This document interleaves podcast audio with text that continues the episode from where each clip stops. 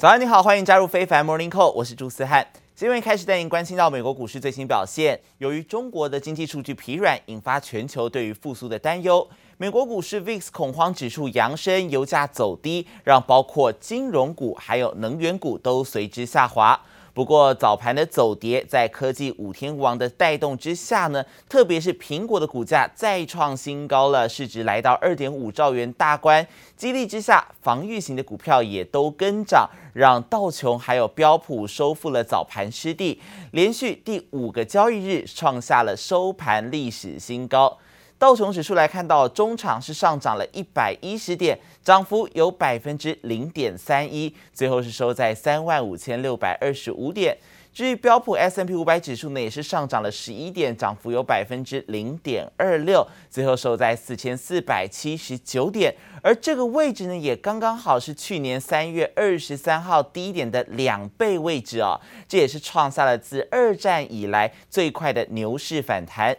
而科技股的部分，纳斯达克指数是下跌了二十九点，跌幅百分之零点二，最后收在一万四千七百九十三点。费城半导体也下跌了十二点，跌幅百分之零点三七，最后收在三千三百二十二点。台积电 ADR 也下跌了百分之零点七五。而美国联准会呢，他们现在是也对于所谓的 QE 退场计划有一个更大的共识了吗？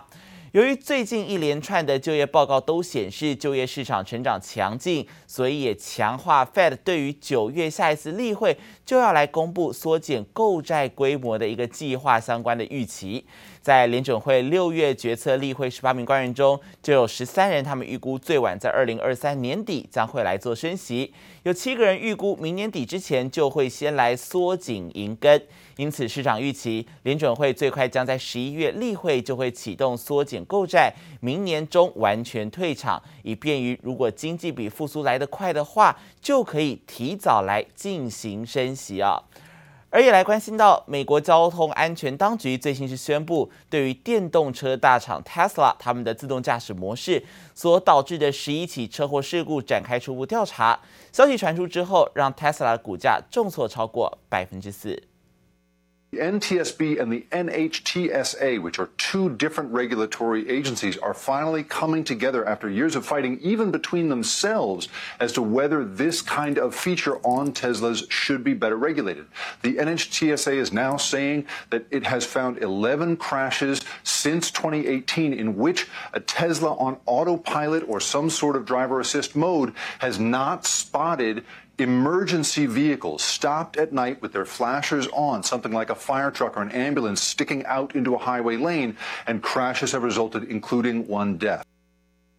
特斯拉自动驾驶模式所涉及的十一起事件，最早可以追溯到二零零八年，其中包括一起死亡车祸，另外还有七个人因此受伤。 当局认为，在上述事故当中，Tesla 电动车撞到了停在路边但是已经启动闪光灯警示的紧急车辆，质疑自驾系统在辨识停靠路边的车辆上其实是有困难的。还有国会议员批评自驾系统很容易令驾驶人以为不用随时注意状况，要政府赶快来采取行动。而在油价消息，消息人士指出呢，石油输出国组织 OPEC 还有盟友认为，未来数个月市场不需要比计划释出更多的石油，再加上中国经济数据疲弱，冲击到了纽约九月原油期货收跌了一点一五美元啊，跌幅达到百分之一点六八，而最后是报六十七点二九美元。至于布兰特十月原油期货也收跌了一点零八美元，跌幅达百分之一点五三，最后报九六十九点五一美元。至于在黄金方面，美国公债殖利率回落，还有市场对于疫情担忧情绪不减，纽约十二月黄金期货收涨十一点六美元，涨幅百分之零点六五，报一千七百八十九点八美元。也因为避险买盘的涌入，让黄金连涨两天，登上了最近一周的高点。而这也带您关心到彭博社最新是报道，随着购物旺季即将到来，美国西岸塞港更加的严重。截至十五号呢，一共是有三十七艘等待入港，接近二月初的高峰值。由于港口设备还有码头的人力短缺，美西塞港现象呢，从去年十月就开始，现在塞港的情况更加的恶化，有可能会延长运输延误，进一步侵蚀到美国进口商的利润，并且提高物价。根据洛杉矶港数据显示，目前船只等待入港停泊位平均等待时间呢是六点二天，而六月底的时候则是五点七天，所以可以说是有明显的增加。而监控美国加州圣彼卓湾水上交通的官员则表示，上个礼拜天一共是有三十七艘货柜轮停泊在海上，等待在洛杉矶港还有长堤港卸货。这几乎是七月中旬排队量的两倍之多，也接近二月所创下的高峰值。中国宁波舟山港日前也经传在梅山港区出现一名工作人员，他是无症状的确诊案例。适逢国际运价是高涨的状况，市场会担忧疫情会不会对港口也造成冲击。但所幸该港区封闭之后呢，其他的港区还是正常的运作，不受疫情的影响。日均货柜输送量达到七月的九成，显示疫情现在看起来是幸好啊，没有对于港口造成严重冲击。但值得注意的是，宁波的舟山港今年的货柜吞吐量已经累计达两千万的标准箱，比去年突破两千万这个时间点足足提前了一个月之多，刷新历年纪录。而如今正值中国耶诞节的货品出口欧美高峰期，宁波舟山港这一次因疫情关闭部分区域的做法，恐怕会加剧全球供应链断裂，将清零作为防疫目标的概念，看来也是引发了讨论呢。全球股市在星期一普遍下跌，最主要是因为中国所公布的最新数据疲弱，投资人担心这个 Delta 变种病毒会拖累到复苏的脚步之外，在阿富汗还发生了最新一波地缘政治紧张情绪，这一些因子呢都加深了市场的谨慎情绪。不过策略分析师就预期了，阿富汗跟国际市场的连接不高，神学士也就是塔利班他们控制阿富汗之后，并不至于立刻影响到市场。但是如果该国再次成为恐怖攻击主义的温床，仍可能像是一颗不定时炸弹，影响到市场信心。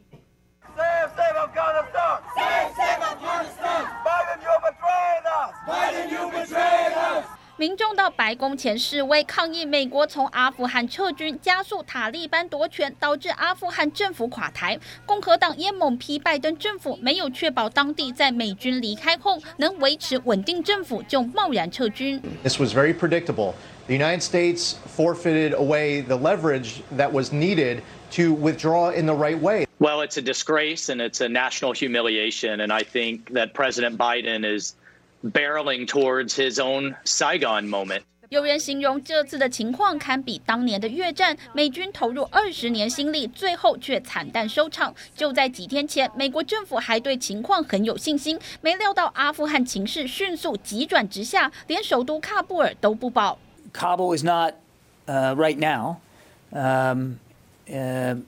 in an imminent threat environment. There's going to be no circumstance where you see people being lifted off the roof of a embassy in the, of the United States from Afghanistan. It is not at all comfortable. 拜登口中绝不会发生的事，偏偏发生了。阿富汗政府垮台速度显然出乎拜登政府的意料之外。阿富汗的政治动荡可能蔓延到邻近国家，甚至整个中东地区，地缘政治风险升温。Concern in the region is that a win for the Taliban in Afghanistan is a win for insurgent groups, for terrorist groups. Globally. A lot of people are going to say, I'm going to seek a bit of safe haven here. Things are not improving, evidently, and I've got geopolitical risk. So I think you would anticipate seeing a rally in Treasury yields, which is continuing the trend clearly that we've had, honestly, for months. 地缘政治风险让金融市场又添了一项不确定因素，不过暂时还没有迹象显示中东情势会打乱美股的牛市。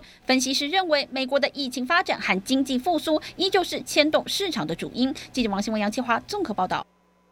全世界现在都看到阿富汗民众惊慌逃难的模样，认为美国草率撤兵是难辞其咎。这个时候，美国总统拜登他人其实是正好在大卫营度假，所以引发了质疑，让他不得不结束假期，提前返回到华府，并且向全美来发表谈话。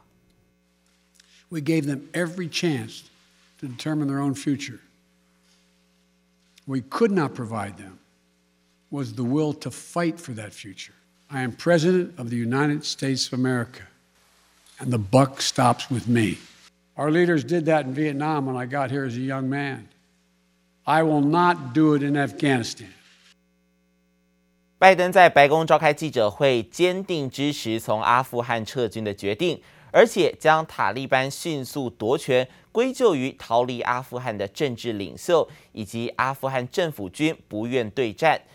尽管白宫稍早发布了照片，显示拜登度假期间都还是以视讯会议来关注阿富汗的状况。但从外界来看呢，这种远距办公却让人觉得真的是和现实有脱节。而目前阿富汗持续引爆逃难潮，还传出至少有三人因为买不到机位，所以不惜是攀上飞机一起来升空，结果最终是从飞机上坠落毙命。而另外，在外界关注中国还有俄国是不是会承认塔利班政权之际，美国国务卿布林肯他也相继致电中国外交部长王毅，还有俄罗斯的外交部长拉夫罗夫来谈阿富汗情势。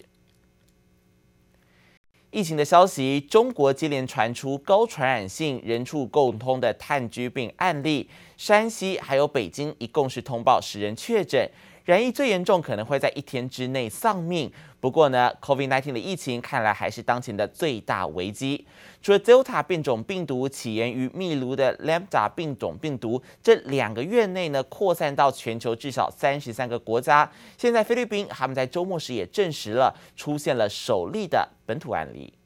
The Philippines' first case of the Lambda COVID-19 variant.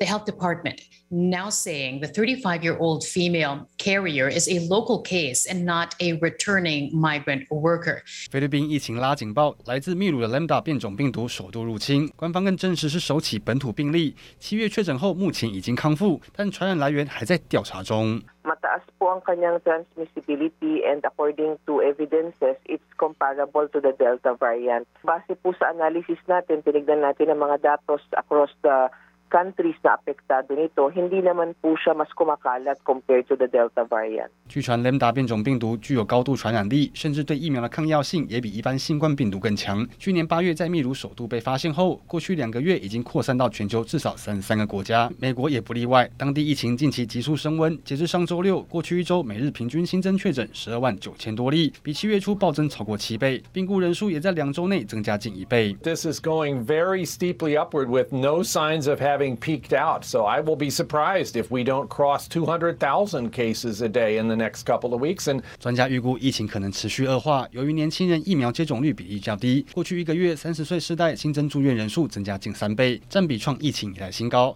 还没有资格接种疫苗十二岁以下儿童总确诊住院人数也在周末超过一千九百人，打破纪录。中国新冠疫情虽然相对稳定，但又爆出高传染性炭疽病正蠢蠢欲动。一般来说，炭疽杆菌的自然宿主